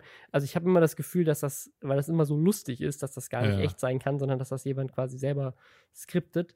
Aber theoretisch so, so ein Markov-Chain-Generator oder sowas, der in der Lage ist, quasi so aus unendlichen, unendlichen Stunden an Reaction-Content äh, eigene Skripte zu schreiben ja. für so ein Fake-Reaction-Video. Ja, aber also ehrlich wenn, gesagt, was muss denn, was muss ein, äh, ein also was muss denn so ein ähm, Algorithmus da zusammenschreiben, außer oh, also ich, oh, ich muss, boah, ich muss krass, ey sagen, Leute, wenn, habt ihr das gesehen? Wow. Wenn hier jemand zuhört, der sich mit so Markov-Chain-Generatoren und Text-to-Speech oder eigentlich muss es ja Speech-to-Text sein, gut genug auskennt, um sich wirklich mal, keine Ahnung, alle Montana Black Folgen runterzuladen, durch so einen Generator zu schicken und dann ein Fake Montana Black Skript schreiben zu lassen. Finde ich gut. Bitte. Bitte macht das. Die, die, oder, oder ein Unge-Video oder was weiß ich. Also das, die Anforderung ist raus. Tanzverbot-Video wäre auch super lustig. Ähm, ich habe jetzt gesehen, ähm, Sturmwaffel macht ja seit, das habe ich gar nicht gewusst, Sturmwaffel äh, Grüße gehen raus, falls du das hörst, ähm, macht ja seit geraumer Zeit ähm, Koch-Content. Das wusste ja. ich, dass er äh, ein bisschen umgewandelt ist. Was er aber auch macht, und das habe ich nicht gewusst, ist Reaction-Videos, wo er anderen Leuten beim Kochen zuguckt. und da dachte ich so, ich habe es mir nicht angeschaut, dachte aber so, was machst du da? Also was, wo reactest du? Du weißt so, boah, eine Karotte. Boah, jetzt schält er die. Krass. also, oh, guckt euch mal den Traubensaft an. Yo. Also das, ich, ich, ich will es mir noch aufheben für einen ruhigen Moment und dann schaue ich mir mal an, was äh, Sturmwaffel da tatsächlich re reacted. Ja. Ja, wir, wir, du hast gerade Harry Potter genannt. Ja, stimmt. Und ich finde, das ist eine sehr schöne Überleitung zu einem äh, Twitter-Hashtag, der letzte Woche ganz kurz äh, auf Platz 1 in den Trends war, nämlich Verschwörungsfilme. Sowas äh, passiert ja immer mal wieder ähm, dass sich irgendwie Leute ausdenken, äh, irgendwie Filme, die, was weiß ich, mit, ich glaube, neulich ging Virus oder Virenfilme, ich so, so äh, ähm, Pandemiefilme war so ein Ding und dann haben sich halt Leute äh, ausgedacht, From Dusk till Virus oder so und äh, spinnen dann mit, mit Assoziationen, die ja. ähm, zum, zum Thema Virus oder eben jetzt aktuell zu Verschwörungen passen, neue Filmnamen. Ähm, und da kamen so äh, Stilblüten bei rum wie Dirty Distancing oder Forest Dump und jemand hat ein Bild von Ken, Ken Jebsen dazu gepostet. Äh, oder auch Full Metal Aluhut.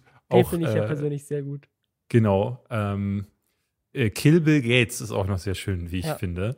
Äh, und wir haben uns gedacht, äh, wir machen das wie letztes Mal, dass wir einfach äh, ein paar Sachen durchgehen, die wir uns äh, vorhin überlegt haben. Ja. Ähm, mein Favorit äh, ist ganz klar Impflos in Seattle. Das wäre ein Film, den ich sehr gerne gucken wollen würde. Äh, ja, äh, Harry Potter und die Guidesteins von Georgia.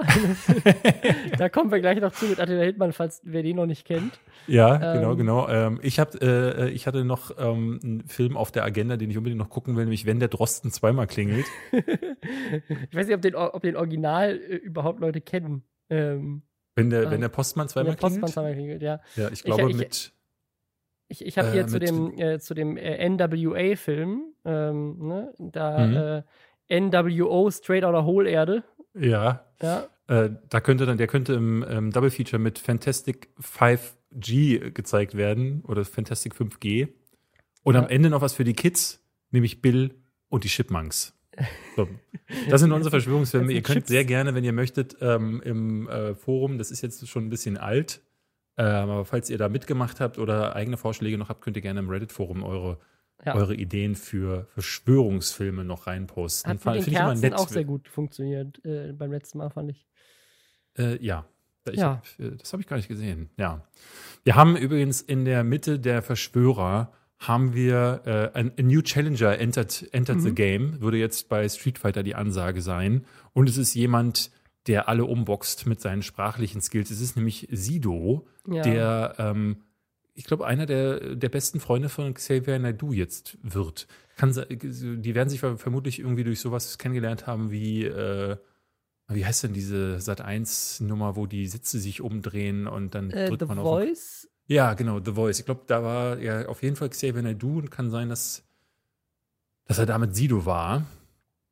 Ähm, aber was ist denn da jetzt gewesen, Robin? Du weißt bestimmt mehr. Ja, der, hat, der hat so ein Interview gegeben mit so einem anderen äh, Hip-Hopper und äh, da kam sie halt auf das Thema zu sprechen und äh, es hörte sich so an, als würde er tatsächlich diese Verschwörungstheorien glauben. Also er schießt dagegen Medien und sagt eben, dass die Medien ja alle irgendwie gesteuert sind und dann kommt er kommt auf diese QAnon-Verschwörungstheorie, nämlich dass irgendwie Kinder ja verschwinden.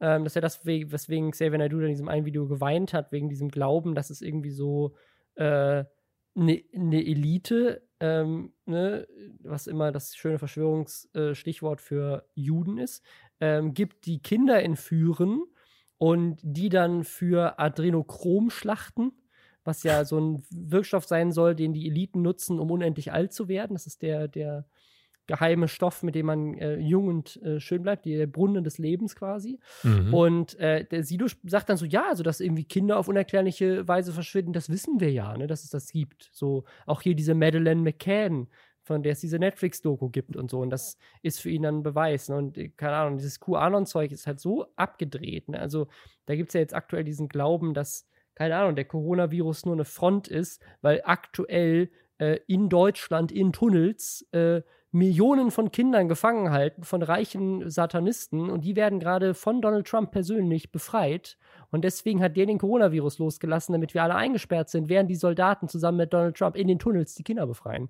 Und jetzt äh, soll man auf die Erdbeben achten, weil wenn es Erdbeben gibt, ist das immer ein Zeichen dafür, dass die Soldaten die Kindertunnel gesprengt haben. Das ist das Glauben Menschen und Sido verbreitet sowas mit, indem er solche Sachen so andeutet. ja. Das ist schon wieder so einer davon. Das ist so kacke.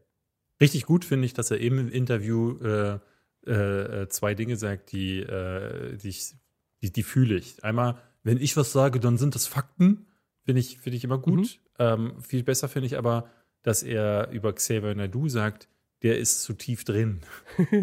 ja, also er, er, er ne, also Xavier Naidoo ist halt abgedreht, er ist zu tief drin.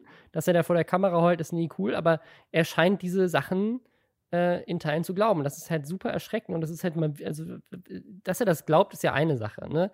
Aber dass, dass er, also dass auch jemand, jemand wie er, der ja das bei Xavier Naidoo mit, mitbekommt, wie viele Faktenchecks es dazu gibt und wie viele Leute da dagegen halten ähm, und was das auch für ein, für Image-Schaden für Xavier Naidoo bedeutet hat, dann immer noch, ob, also ob er das jetzt glaubt oder nicht, das ist ja, das ist schon erschreckend und schade für ihn, aber das dann auch trotzdem öffentlich in einem Interview immer noch zu sagen, nachdem all das ja schon zu beobachten ist und man sich selber aufgrund dieser Situation um Xavier Naidoo äh, sehr gut informieren kann, indem man sich einfach dazu mal die Faktenchecks durchliest, ähm, teilt er das trotzdem noch an seine Follower.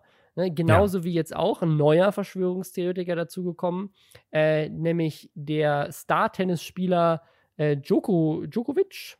Djo- Novak Djokovic, ja. Ja. Der äh, ist einer von den großen Dreien, gilt also neben Roger Federer und Rafael Nadal eigentlich gerade so als eigentlich gerade als der beste Spieler Ja. weltweit, weil ähm, Roger Federer und Rafael Nadal haben ihre besten Zeiten ja schon ein bisschen hinter sich. Äh, Roger Federer ist ja, glaube ich, der ist, der ist so alt wie ich. Also der dürfte eigentlich nicht mehr auf dem Tennis, äh, Court- Tenniscourt herumspringen. Das ist verboten. Äh, macht das aber immer noch und hält auch noch ganz gut mit äh, gegen Novak Djokovic, der aber, äh, der hat schon 17 Grand Slams erspielt und hat äh, überhaupt keinen Bock auf Impfen. Also er ist überhaupt, er ist, äh, macht das immer wieder, dass er ähm, auch so äh, Instagram-Livestreams macht, wo er gegen das Impfen generell schießt. Und er hat dann auch üblicherweise jemanden dabei, das ist nämlich ein ähm, Alchemist. Das ist ein Alch Der mit- Sei- Kennst du nicht, David? Als bekannter Tennisspieler hast du so einen Hausalchemisten, der Ja. für dich im Garten, äh, keine Ja. Ahnung, Eisen zu Gold macht. Ähm, auf jeden Fall dieser, äh, Ja, dieser man, man, Alchemist. man, man sagt ja diesen, man sagt ja äh, den wirklich den Top-Sportlern sagt man ja häufig nach, dass sie ganz viele Aberglauben haben. Ähm, äh, ich weiß nicht, ob du den Tennisspieler Björn Borg kennst.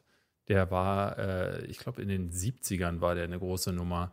Ähm, und der war äh, dafür bekannt, dass er vor den großen Spielen äh, immer äh, diese, dieselbe Temperatur im Schlafraum hatte, dass er immer dieselbe Anzahl an Handtücher auf dem Court hatte, dass er immer dieselbe Anzahl an Schlägern mit sich, also das da war alles genau nach allen Aberglaube. möglichen Aberglauben, die es so gibt, Ja. hat er Vielleicht musst du auch, um, um so krass diszipliniert zu sein und um so krass Extremsport, also ich meine, Tennis ist, glaube ich, kein Extremsport, aber um auf dem Level zu spielen, ist es auf jeden Fall extrem. Ähm, musst du auch irgendwie einen Aberglaube haben. Und ich meine, äh, Oder Boris, extrem an einer Boris, Klatsche. Das Boris auch sein. Becker war auch der Meinung, dass äh, Samenraub eine, eine Ja. logische Erklärung ist. Also deswegen, äh, ja, keine Ahnung. Auf jeden Fall hat er in diesem Instagram-Livestream jetzt mit seinem Hausalchemisten, seinem äh, Guru, äh, hat er einen Livestream gemacht und dann hat der erzählt, ja, durch die energetische Umwandlung, durch die Kraft des Gebetes und die Kraft der Dankbarkeit kann man es schaffen, Gift und giftige Nahrung und stark verschmutztes Wasser in heilsames Wasser zu verwandeln. Ja. Ähm, also so ein, so ein richtig skurriles Aberglauben-Ding. Also ja, im Grunde sagt er damit, dass es, ähm, dass es, ne, also du musst im Grunde nur dankbar sein und beten und dann kannst du, äh, ich glaube, du könntest sogar Uran in Wattebä Wattebällchen verwandeln oder so. Das wäre tatsächlich Ja, das ist möglich. also auch dieses, dieses oder Wasserding ist ja auch so ein ganz tiefes Esoterik-Ding, was schon seit Ja. äh, tausend Jahren verbreitet wird von irgendeinem so einem japanischen Forscher, dass der so Zettel an Wasser geklebt hat und auf dem einen Zettel steht drauf, Wasser, du bist scheiße und auf dem anderen Zettel steht drauf, Wasser, ich hab dich ganz so lieb. Und das Wasser, auf der, das er, ich hab dich ganz so lieb geschrieben hat, hat besser geschmeckt, als das Wasser, auf das äh, Mhm. drauf geschrieben hat, du bist ganz schön scheiße. Und das ist ein Beweis dafür, dass Wasser Gefühle hat. Und äh, ist, also Ja. es hört sich jetzt Also hier ist skurril an, aber es ist ähnlich. tatsächlich ein, ein Ding, woran Menschen glauben, dass ja, das so denn ist. Jafari, das ist der, äh, der Alchemist von die, äh, Novak Djokovic, der hat gesagt, also wenn das mit dem äh, Dankbarsein und äh, ins Wasser reinbeten nicht so richtig hilft, dann hat er noch eine andere Option. Es gibt Ach, nämlich ein 60, ja, ja, er hat noch ein 60 Milliliter Fläschchen äh, von einem eigenen äh, ganz speziellen Tonikum dabei gehabt. Das würde nämlich das Wachstum der Hirnzellen stimulieren ähm, und kostet nur, Robin halte ich fest, nur ein bisschen mehr als die Influencer-Kerzen, nämlich 58 Dollar. Das ist ja ein äh, für Schnäppchen für, neue 60 Gehirnzellen, würde ich das direkt ausgeben.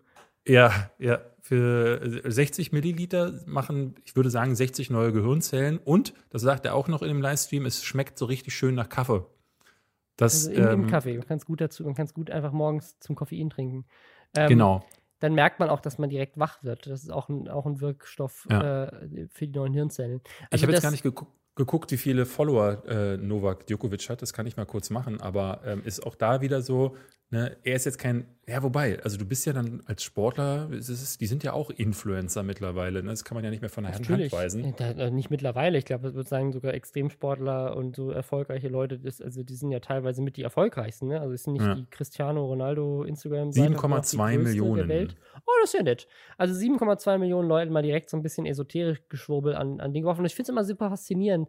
Ist es nicht komisch, dass diese ganzen Gurus, die einem so Zeug erzählen, auch typischerweise immer ein ganz tolles Heilmittel für richtig viel Geld verkaufen? Das ist ein Mhm. lustiger Zufall, dass sie das immer gleichzeitig auch parat haben. Das Ähm, ist wie, wie die 49 Euro, die man Karl S. zahlen soll, damit man reich wird. Ähm, die, die, es ist auch so, äh, reich werden, äh, hat irgendjemand mal, hat jemand mal alle Sachen eingegeben, die man wissen muss, wenn man reich wird und hat dann vom Rechner ausgerechnet bekommen, das ist 49 Euro wert, wenn du reich wer werden willst. Ähm, ich glaube, äh, es ist bei jemandem wie Novak Djokovic jetzt, jetzt nicht ganz so ne, weit entfernt, so der Ja. Gedanke, dass da vielleicht auch ein bisschen mehr dahinter ist, nämlich seine Mutter, die auch nicht ganz dralle im Kopf zu sein scheint. Ähm, die hat nämlich zuletzt in einem Interview mit einem serbischen Online-Portal behauptet, dass sie letztes Jahr, Robin, mhm. beim Wimbledon-Endspiel gegen Roger Federer, da hat äh, Novak Djokovic gegen ihn gespielt, und sie findet, Roger Federer findet sie generell sehr arrogant. Ähm, und deswegen hat sie mit der Kraft ihrer Gedanken das, den Ausgang des Spiels verändert. Denn den hätte dann eigentlich Roger Federer gewonnen. Aber dank ihrer Gedanken hat sie dafür gesorgt, dass Novak Djokovic gewinnt. Nun muss man da sagen. Aber das, war, das, war das ein Spiel mit ihrem Sohn? Weil das, das ist ja wirklich auch eine krasse Beleidigung an ihren Sohn, von wegen so, Sohn, ja. du hättest eigentlich verloren, aber ich habe in meinen Gedanken dafür gesorgt, dass du gewinnst. Ja, nun muss man dazu sagen, Novak äh, Djokovic und Roger Federer haben ja schon x-mal gegeneinander gespielt und Novak hat nicht jedes Mal gewonnen, sondern Roger hat den, äh, ich glaube in 2017 hatte äh, Federer sein großes Jahr, da hat er alle auseinandergenommen. Das finde ich aber echt frech von der Mutter, dass sie in dem Moment nicht mehr mit ihrer Kraft du, ihren Gedanken Naja, du weißt nicht, vielleicht war die im Urlaub. Oder sie hatte ihr 60 Milliliter Fläschchen für 58 Dollar nicht äh, intus. Ja, ja, weil weißt ja, jedes Mal, wenn du mit der Kraft ja. deiner Gehirnzellen äh, einen Ausgang von einem Spiel äh, beeinflusst, gehen so ein paar Gehirnzellen flöten. Man bekommt immer so ein bisschen Nasenbluten, so wie in Stranger Things. Ab morgen ist das eh alles egal. Ab ja, morgen ist, ist alles egal, ähm, weil Attila Hildmann hat ja gesagt, ähm, das war ja letzte Woche auch so noch so ein bisschen, dass das rumging, dass plötzlich, ich glaube, Kaufland unter anderem ähm, äh, den Zulieferanten von Attila Hildmanns äh, äh, veganem Zeugs, ich weiß nicht, ob er sein Energy um sein, ist das. Bitte? Sein Energy Drink. Sein, sein Energy Drink. Den, denen wurde irgendwie die, die, Vertragslage aufgekündigt von einigen Groß. Die werden, die werden äh, ausgelistet aus allen möglichen Supermärkten, die die ja nicht mehr im Sortiment ja. haben. Ja. Und dann haben die, ähm, dann hat Attila Hildmann hat dann ähm, WhatsApp-Verläufe, glaube ich, bei Telegram reingepostet, äh, wie er mit diesen ähm, Zulieferanten geschrieben hat, die meinten so, ey Attila, halt doch mal die Füße still, uns wird gerade das Business zerstört und er so, er antwortet darauf, nun wartet doch mal, nur noch fünf Tage, dann klärt sich alles auf. Und ich, ich, ich, ich kann mir bis morgen. jetzt noch nicht. Das ja, ist morgen. Morgen ich, wissen die Zulieferer endlich, dass sie die ganze Zeit keine Ahnung hatten.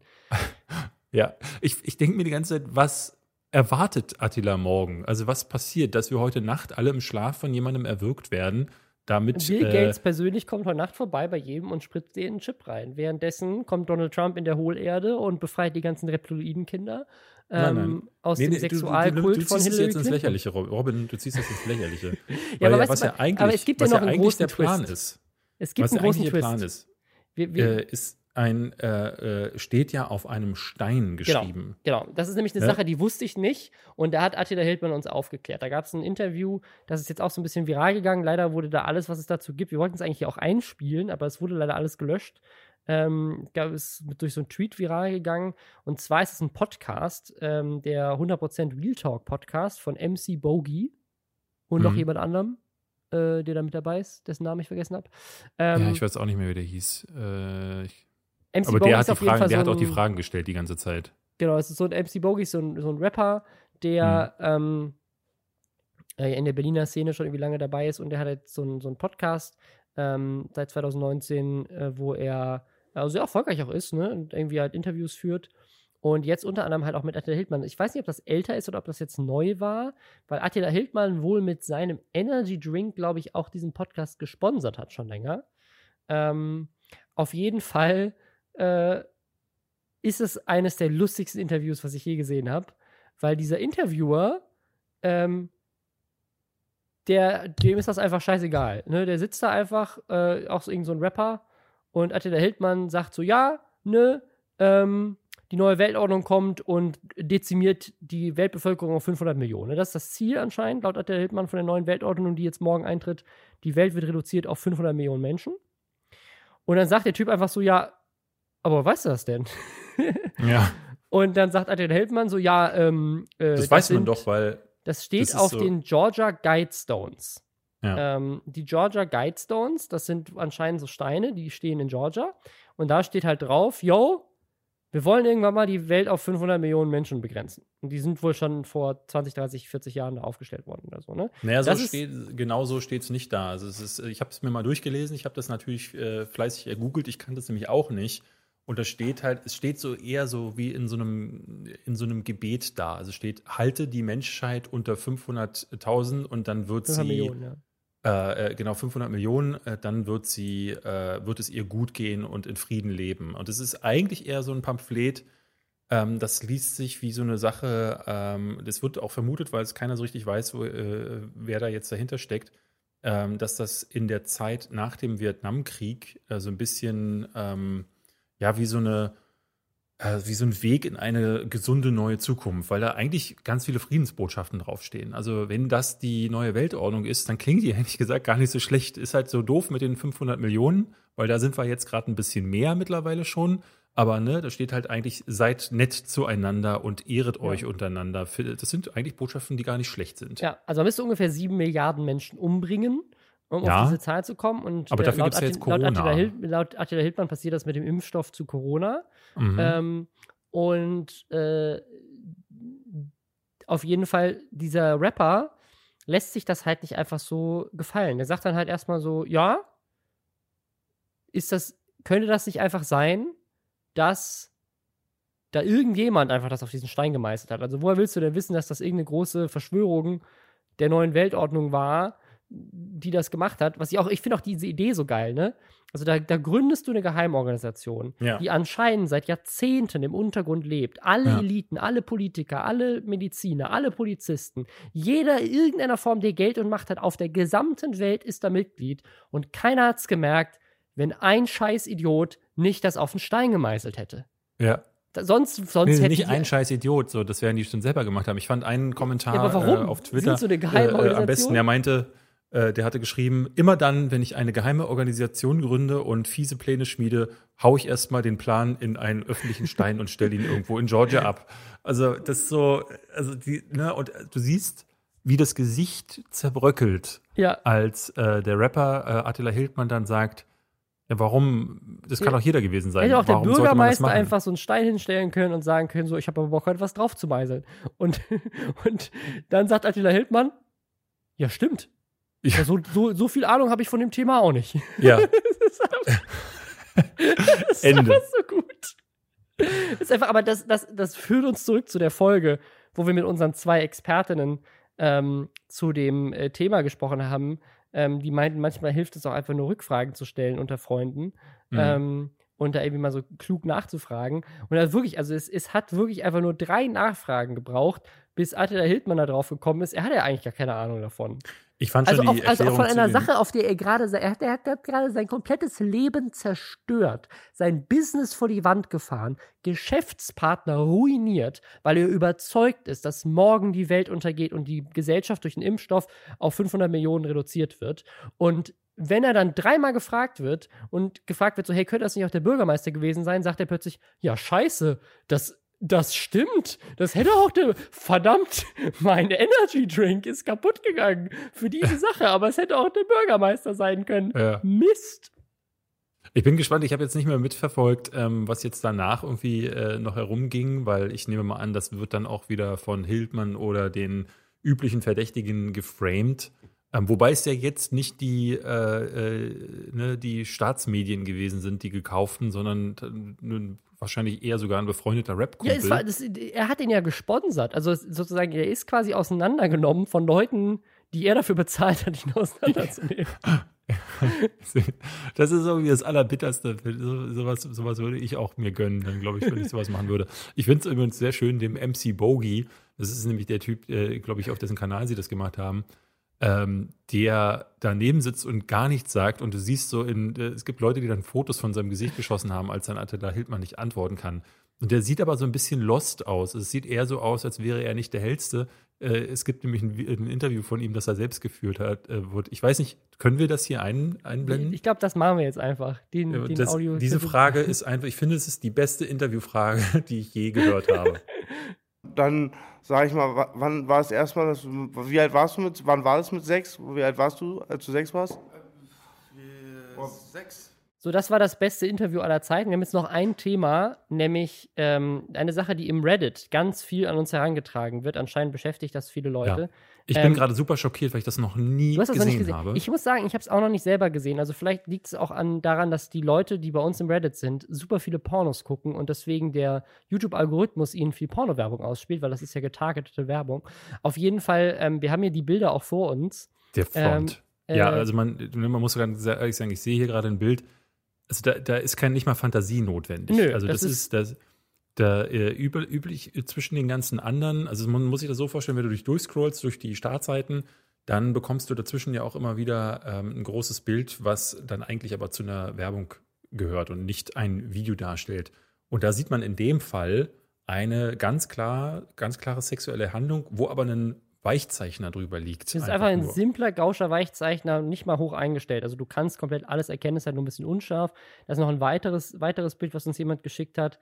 Da ähm, ist auch eine komplett nackte Frau, die sich selbst befriedigt drauf zu sehen. Das Einzige, was sie drüber gelegt haben, ist so ein, wie so ein Interlaced-Filter. Also da sind quasi so Streifen, ne? ein, einmal Mhm. schwarz, einmal weiß, einmal schwarz und ein leichter Filter drüber. Ich habe neulich auch eins gesehen, da war so ein, so ein Filter, das so ein bisschen dann also aussah wie Diamant.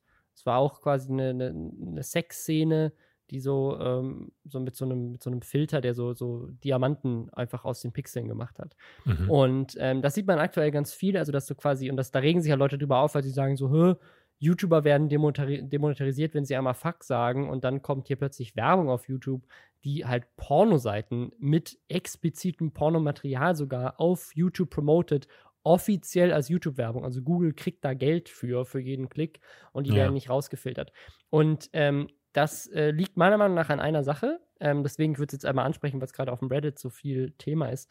Ähm, aktuell sind diese ganzen YouTube-Leute und die Google-Leute, weil eigentlich, eigentlich ist das ja gar nicht YouTube. Ich glaube, das ist auch eine Sache, die viele nicht wissen. Also YouTube macht ja nicht diese Werbung, sondern das läuft ja über Google. Das ist ganz mhm. normal einfach Google Ads. Und äh, die sind alle im Homeoffice gerade. Und die Leute, die solchen Content prüfen, ähm, sitzen gerade zu Hause und deswegen werden da viel mehr Automatismen drüber ge gelegt. Also das, was wir hier gerade eigentlich sehen, ist das Versagen von Upload-Filtern, die einfach nur ja. ausgetrickst werden mit einem leichten Weichzeichner. Dann erkennen die nicht mehr, dass das Pornografie ist und dann werden diese Werbungen einfach zugelassen und es gibt niemanden in der manuellen Prüfung, der da aktuell dazwischen sitzt und das nochmal freigibt. Und äh, deswegen sieht man das gerade vermehrt. Ich bin mir sicher, dass ganz oft versucht wird, sowas zu machen, aber das kommt halt öfters nicht durch. Und jetzt gerade, wo mehr Upload-Filter im Einsatz sind als sonst, ähm, hat der Google selber auch gesagt, äh, sieht man halt einfach solche Sachen, die da so easy durchrutschen, weil man es halt so leicht austricksen kann. Wieder mal äh, ein Punkt gegen Upload-Filter, live in Aktion, einfach nur kurz während Corona. Ja, also ich keine Ahnung, wenn ihr das seht, äh, könnt ihr, könnt ihr mal darauf achten. Ähm, Könnt ihr auch melden dann. dann. Ne? Man kann genau, ihr einfach melden. melden, weil wenn ihr es dann meldet, dann wird es, glaube ich, automatisch den Leuten, also den echten Menschen da angezeigt ja. und dann muss sich jemand drum kümmern, der dann das wahrscheinlich auch mitbekommt und dann äh, macht es vermutlich eher die Runde. Äh, ich finde es sehr krass so, weil, ne, also äh, wir wissen alle, wie viele Kinder das mittlerweile nutzen. Klar, ich glaube, YouTube hat einen Kindermodus, glaube ich, wenn ich recht. Ja, YouTube äh, Kids als eigene App, genau. aber trotzdem sind natürlich ganz viele Kinder einfach auf der Startseite von YouTube ja, das ist unterwegs. Sehr uncool. Vor allem ist das, weil es die mobile App ist, also ganz viele Kids, die auch einfach das Handy der Eltern in die Hand bekommen mit, ich gucke dir mal ein YouTube-Video an. Ja. Also, ähm, ja. Ja, Gut. zum Abschluss äh, mhm. noch eine kleine Fun-Sache und zwar äh, playcoronaworld.com.